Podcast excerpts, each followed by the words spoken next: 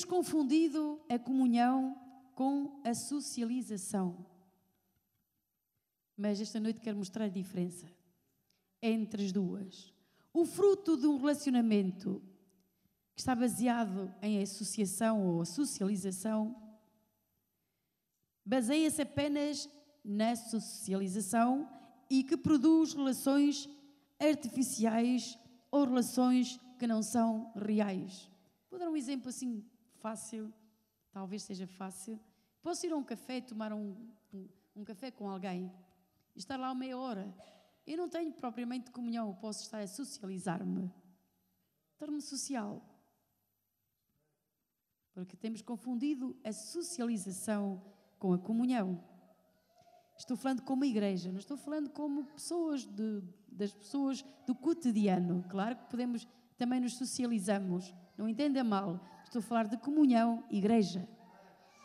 A igreja não é chamada à socialização.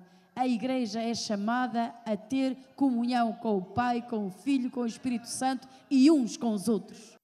Numa relação de pacto, você não entrega uma ideia, você entrega o coração. Numa relação de pacto, há uma entrega, é uma união de corações. A Bíblia diz que nós temos um pacto com Jesus, com o Pai. Como? Jesus verteu o seu sangue. E este é o pacto, é o, é o, é o sangue da aliança, é o novo pacto. Não sei se estão cá. Deus é Deus de pactos e Deus de aliança. E quando Ele enviou o seu único filho que morreu numa cruz, e quando aceitamos o que Ele fez naquela cruz, seu sangue, seu sangue é o, é o, deixa-me explicar. É o sangue de Cristo que torna essa aliança possível entre nós e Deus. Estão cá? É o sangue de Jesus. Portanto, todo o filho de Deus que nasceu de novo nasceu de novo. Qualquer pessoa pode ser religioso, qualquer pessoa pode ir a uma igreja, mas ainda assim não nasceu de novo, não é um filho de Deus, não é uma filha de Deus. Mas quando ela aceita Cristo com sinceridade, com palavras simples, reconhece que Jesus é o Filho de Deus, que morreu, que ressuscitou, que está vivo e entregou sua vida a Ele, e o Espírito Santo entrou nela, fez dela uma nova criatura, é uma nova pessoa, é uma filha de Deus, é um filho de Deus. E o Espírito Santo testemunha, dá um testemunho no seu interior que você é filho. Como é que nós sabemos? Se alguém perguntar, você é filho de Deus? Você sabe que o é, porque o Espírito Santo lhe dá um testemunho. Há uma, uma convicção, há uma certeza. Portanto, não se baseia naquilo que você poderia ter feito, porque a nossa salvação baseia-se naquilo que Ele fez. Estão cá? Baseia-se naquilo que Ele fez na cruz do Calvário. Então diga comigo, tenho, quantos, então nesta noite, quantos podem dizer que têm uma aliança com Deus? E quando você fez uma aliança com Deus, entregando sua vida a Ele, porque Deus é Deus de pactos, você, a partir desse momento, e eu fazemos parte dele. Foi por isso que Jesus disse que não comer, não comer a minha carne e beber o meu sangue não faz parte de mim. Você tem de fazer parte dele. Você está unida a Ele. É um só, a Bíblia diz que nós somos um só espírito com o Senhor. Então, um pacto exige um pacto exige uma entrega, uma união de corações. Quando existe pacto, comunhão, companheirismo, podemos sentir e sofrer o sofrimento do outro. Estou falando de, de, de, Já lá vamos ver se conseguimos mostrar-vos o que eu quero vos mostrar. Quando nós temos um pacto, quando nós temos comunhão, quando nós temos companheirismo, não é a mesma coisa que ter socialização. Quando você tem companheirismo com alguém, quando você tem comunhão com alguém, você sente. Se ela sofre, você o sente. Não estão cá. Você o sente porque você sente a parte, você sente que é parte dessa pessoa.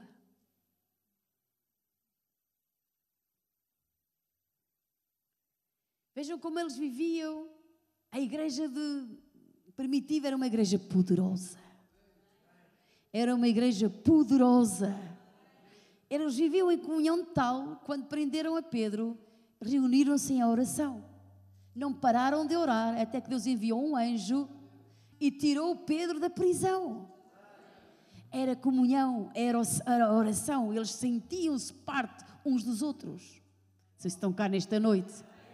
Eles oravam juntos, eles comiam juntos, eles buscavam a Deus e era uma igreja poderosa, diz a palavra de Deus, que os apóstolos faziam grandes sinais e maravilhas. E eles estavam firmados na doutrina, no partir do pão e na comunhão. E, sobretudo, também estavam empoderados pelo poder do Espírito Santo. Diga comigo: o poder de Deus está disponível se nós querermos de todo o nosso coração. Agora quer dizer que o poder de Deus vem com um propósito. Não vem com um propósito para encher o nosso ego.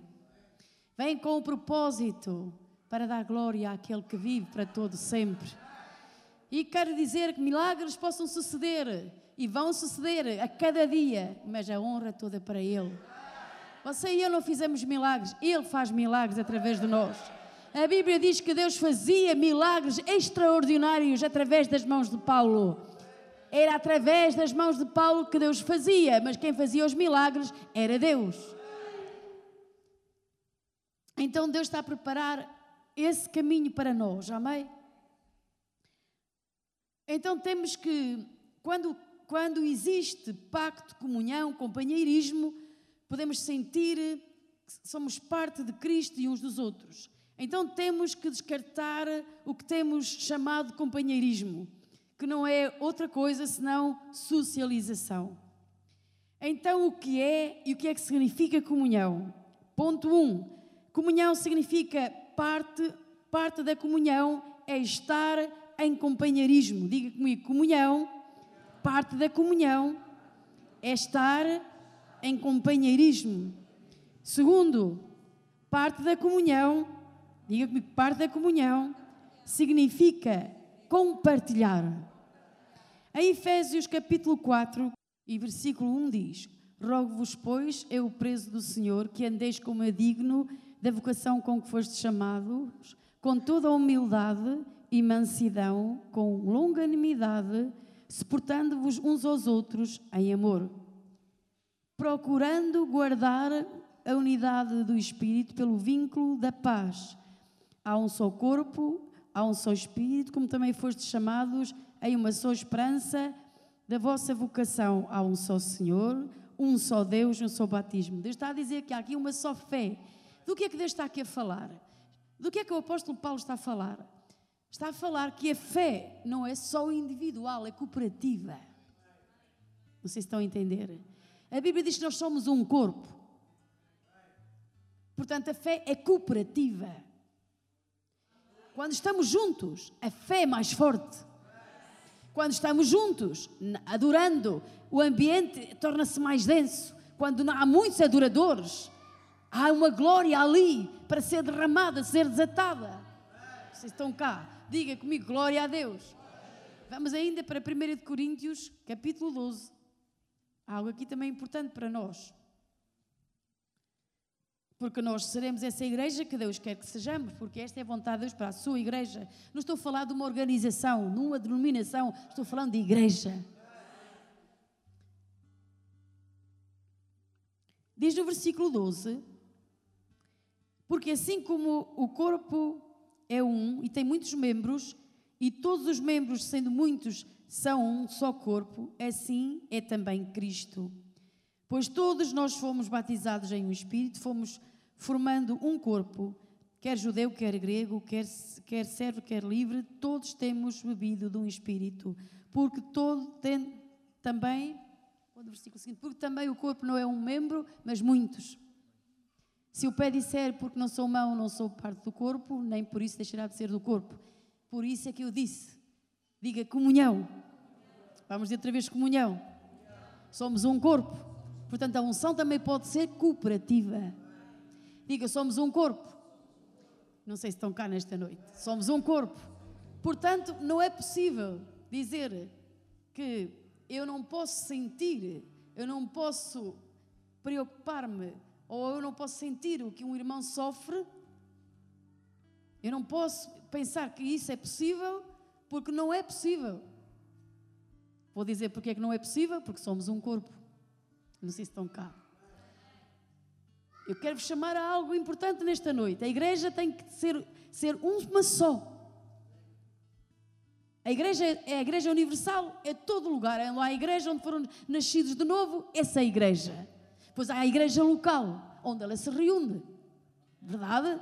Vamos lá imaginar que seremos um milhão. Não cabe tudo um milhão num só sítio. Tem que estar noutro lugar. Mas onde ela estiver, ela tem que haver, tem que haver comunhão. Tem que estar unida. Tem que fazer parte uns dos outros. Não temos que socializar, nós temos que viver em comunhão. E comunhão significa, diga a sua irmã, comunhão significa companheirismo. Significa participar, compartilhar. Vamos ver um casamento. Um casamento tem que viver em comunhão, não pode viver em socialização. Tem que se conhecer um ao outro. Verdade? Verdade? Tem que partilhar. Porque se não partilharem, não, é um, não, é um, não, há, não, há, não há um relacionamento de comunhão, de pacto. Então diga aí, seu irmão, a Bíblia diz que nós temos que viver em comunhão. Paulo fala-nos então de uma unção cooperativa. Quando as pessoas não estão em comunhão, elas não sofrem nada com a igreja. Ou melhor, vêm à igreja, mas não têm nenhum compromisso com ela. Vou voltar a dizer.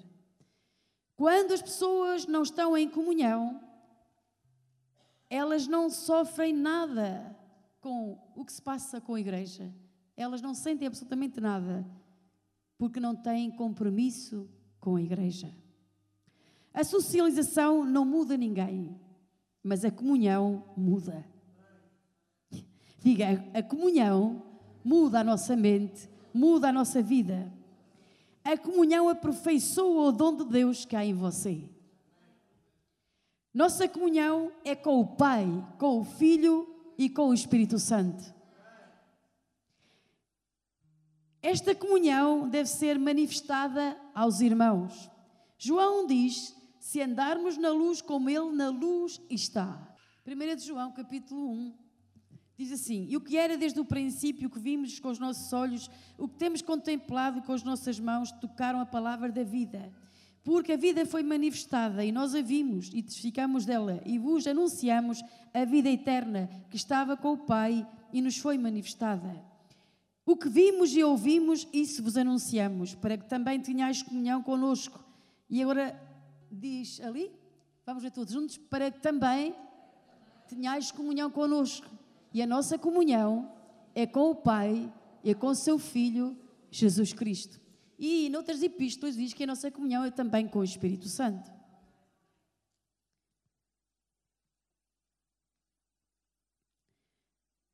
E agora vamos ao versículo seguinte. Estas coisas vos escrevemos para que o vosso gozo seja completo. E esta mensagem que dele ouvimos e vos anunciamos que Deus é luz e, nele não há trevas nenhumas. Seguinte. Versículo seguinte. E pronto. Vamos a todos juntos. Mas se andarmos na luz, como Ele na luz está, temos comunhão. Volta à comunhão, diga comunhão. Uns com os outros. E o sangue de Jesus, seu Filho, nos purifica de todo o pecado. O sangue, vemos aqui se você está molestado mas se andarmos na luz como Ele na luz está. O requisito diz ainda assim: e o sangue de Jesus, seu Filho, nos purifica de todo o pecado. O requisito para que você viva na luz, ou para que o sangue de Jesus o purifique, é que andemos na luz e tenhamos comunhão uns com os outros.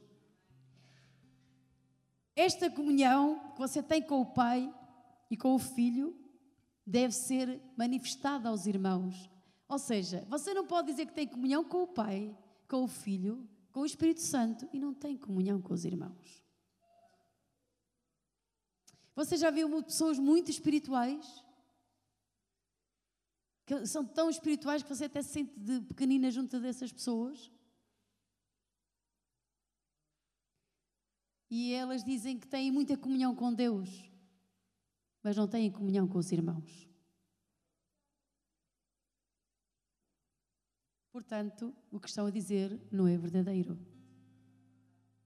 Eu posso dizer que sou muito espiritual, mas há requisitos que me têm que manter espiritual. Eu não posso dizer que sou muito espiritual e ao mesmo tempo sou contra a palavra de Deus. Não, o que diz a palavra de Deus é que eu tenho que ter comunhão primeiramente com o Pai, com o Filho e com o Espírito Santo. E comunhão é companheirismo. Eu partilho de Deus, eu o adoro em espírito e em verdade. Você e eu precisamos ter comunhão com o Pai. Não sei se estão cá nesta noite. Ai, aleluia. Vou, vou, vou continuar só para. Nós temos. Precisamos de aprender isto. Quando as pessoas não estão em, em comunhão, elas não sofrem. Como eu disse há pouco,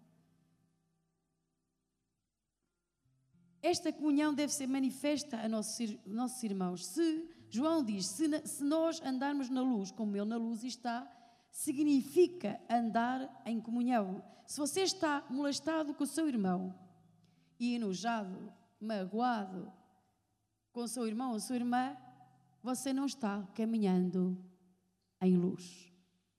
Você está caminhando em trevas. A Bíblia diz assim: se você aquele que diz que ama a Deus e aborrece seu irmão e não ama seu irmão é mentiroso. E aquele que aborrece a seu irmão é homicida. Então diga aí a seu irmão, para nós andarmos na luz, como ele na luz está, temos que ter comunhão uns com os outros. Diga aí, seu irmão, e comunhão é companheirismo, é compartilhar. Amém?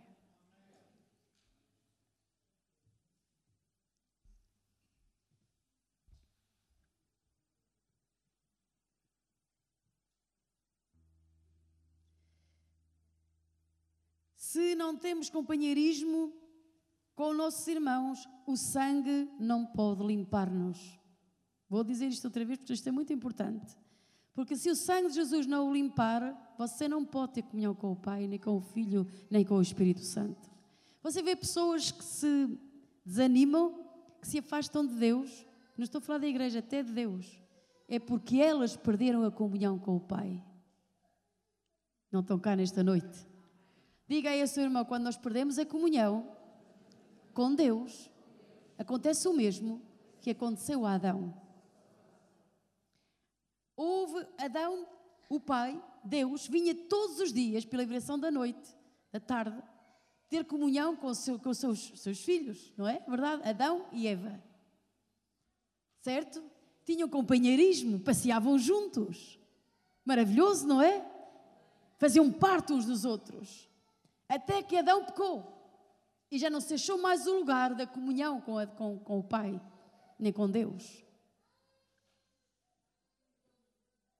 Isso significa o quê? Que quando o homem desobedece, quando o homem peca, perde a comunhão com o Pai, perde a comunhão com Deus. E automaticamente, quando você rompe sua, há uma ruptura de comunhão com o Pai, você tem uma ruptura com a comunhão com os seus irmãos. E vou dizer mais: não adianta nada você dizer que tem muita comunhão com Deus se você não tem comunhão com o corpo de Cristo. Temos que nos amar uns aos outros. Deus diz: Um mandamento vos dou, que vos ameis uns aos outros como eu vos amei. Precisamos estar sentindo o que o outro está sentindo. Precisamos amar-nos verdadeiramente. Não sei se estão cá nesta noite. Precisamos ter comunhão uns com os outros. Precisamos de ter comunhão íntima com o Pai. E também precisamos ter comunhão e companheirismo uns com os outros. Companheirismo não é manipulação, não é controle. Porque, porque companheirismo não é manipulação nem controle. Porque há muitas pessoas a controlarem outras, a manipulá-las. E até dizendo que são cristãs e que são profetas. Estão sempre ao ouvido do outro, contando tantas profecias, tantas, tantas, que já nem sabem se realmente aquilo é real ou se o que é. É controle, é manipulação. Deus não controla ninguém. Não sei se estão cá nesta noite. Deus não controla ninguém. Deus não controla ninguém. Vou dizer: Deus não controla ninguém. Deus não manipula ninguém. Deus não intimida ninguém. Esse é o espírito de feitiçaria e de bruxaria. A comunhão é caminharmos em amor é ajudar o próximo, é sentir o próximo. Sabe uma coisa? Quando você tem comunhão com o Pai, quando nós temos comunhão com o Espírito Santo, nós conhecemos o coração de Deus. Vou dizer-lhe algo: quando você tem comunhão com Deus, você sente amor pelas almas, você sente compaixão por elas, porque você está sentindo, faz, sente-se parte do coração de Deus. Quando você vê enfermos, seu coração se constrange eu se vou a um hospital, eu me constranjo, eu disse, Senhor, dá-me poder. Eu não posso ver isto, eu não posso ver enfermidade. Oh Pai, empodera-me. Mas você não vive em companheirismo, se você não, não vive em companheirismo com Jesus nem com o Pai, nada lhe passa, nada lhe interessa, passa-lhe tudo ao lado. Não importa se o seu irmão está caindo, está morrendo você está pronto para criticá-lo somente, mas Deus diz: quem anda em companheirismo sente-se parte um dos outros. Diga aí, seu irmão, quantos companheiros nós temos esta noite? Precisamos viver em companheirismo, em comunhão. Amém? O sangue não limpa na obscuridade, o sangue limpa na luz. Se não temos companheirismo com o seu irmão, se não temos companheirismo com os nossos irmãos, o sangue não nos limpa. Eu vou dizer isto, porque é que diz aqui esta palavra que o sangue de Cristo nos limpa, de, de, limpa do pecado? Eu vou dizer algo importante. Muitas pessoas recusam-se a viver em companheirismo porque temem ser magoadas. Necessita cura interior. Peça ao Espírito Santo que o liberte, que o cure, que o sar de toda a ferida, de toda a mágoa, de tudo o que você sofreu, que lhe faz ser tímido e o faz colocar-se na, na, na, defesa, na autodefesa. Isso significa que foi ferido, foi magoado. E agora você teme novos relacionamentos, teme ser magoado de novo. Aí precisa que o Espírito Santo entre na sua vida e o cure completamente. E é possível quando nós perdoamos de todo o nosso coração. Por isso é que o sangue limpa na luz. Porque na luz não há trevas, você vai a Ele, Ele é luz. Você entra na presença de Deus e diz: Pai, eu perdoo. Tenho a, a minha alma está dorida, mas a tua palavra me diz que eu devo perdoar. E eu perdoo. Eu perdoo. E no momento em que eu perdoo, de todo o coração, você nunca ouviu ninguém dizer: Estou, eu tenho uma mente ofendida. Você sempre ouve dizer: Tenho meu coração ferido. Porquê? Porque quando nós somos ofendidos, magoados, é no nosso coração, não é na nossa mente. Quando perdoamos de todo o coração, o Espírito Santo, o Consolador, logo virá em seu socorro, porque Jesus levou todas as suas dores, todas as nossas dores. Ele as levou na cruz, ele carregou com elas todo o tipo de dor. Ele pode tirá-la do seu coração, pode pôr a pessoa mais calma e tranquila e dar-lhe paz e descanso. Repara no que Jesus disse: Vinde a mim, vós que estáis cansados. Muitas vezes estamos cansados, oprimidos. É a quem nós devemos recorrer quando nos sentimos dessa maneira. Vamos a Jesus. Diga comigo, vou a Jesus. A palavra de Deus diz: Vinde. Isto é um convite. Vinde. Isso indica que eu tenho que ter uma ação. Eu ouço a voz de Jesus chamar por mim: Vem, vinde, vinde. Você ouve essa voz doce chamando: Vem, meu filho, vem para a minha presença, vinde. Vem, minha filha, vem, vem. Vem. Vinde a mim, vós que estáis cansados e oprimidos. Repare que Jesus, a Bíblia não diz vem, vem a outra pessoa, não, vem a Jesus. Vem a Ele. Vós estáis cansados e oprimidos, e eu vos aliviarei. E aprendei de mim, que sou manso. Como é Jesus? Manso. Porque é que Ele é manso? Porque Ele é tão maravilhoso. Porque Ele nos perdoa. Até na cruz Ele disse: Pai, perdoa-lhes. E Ele foi um intercessor até na cruz. Ele diz: Perdoa-lhes. Então, como é que nós vivemos viver em comunhão? Perdoando, amando, perdoando. Ai, eu não vou à igreja porque aquela pessoa fez-me mal. Perdoa. Tu tens que viver em comunhão. Podes correr o mundo inteiro, as igrejas todas que existem no mundo. Deus é o mesmo, não muda. Perdoa. Diga a seu irmão: vamos perdoar-nos e viver em comunhão. Provavelmente aqui o Gonçalo vai aborrecer-me alguma vez. E eu vou aborrecê-lo. Aborrecê-lo? É, tá certo? É ele. Mas isso não vai impedir a minha comunhão com ele. Então, não estão cá nesta. Eu vou chegar a ele com a verdade. Porque o diabo é o pai da mentira.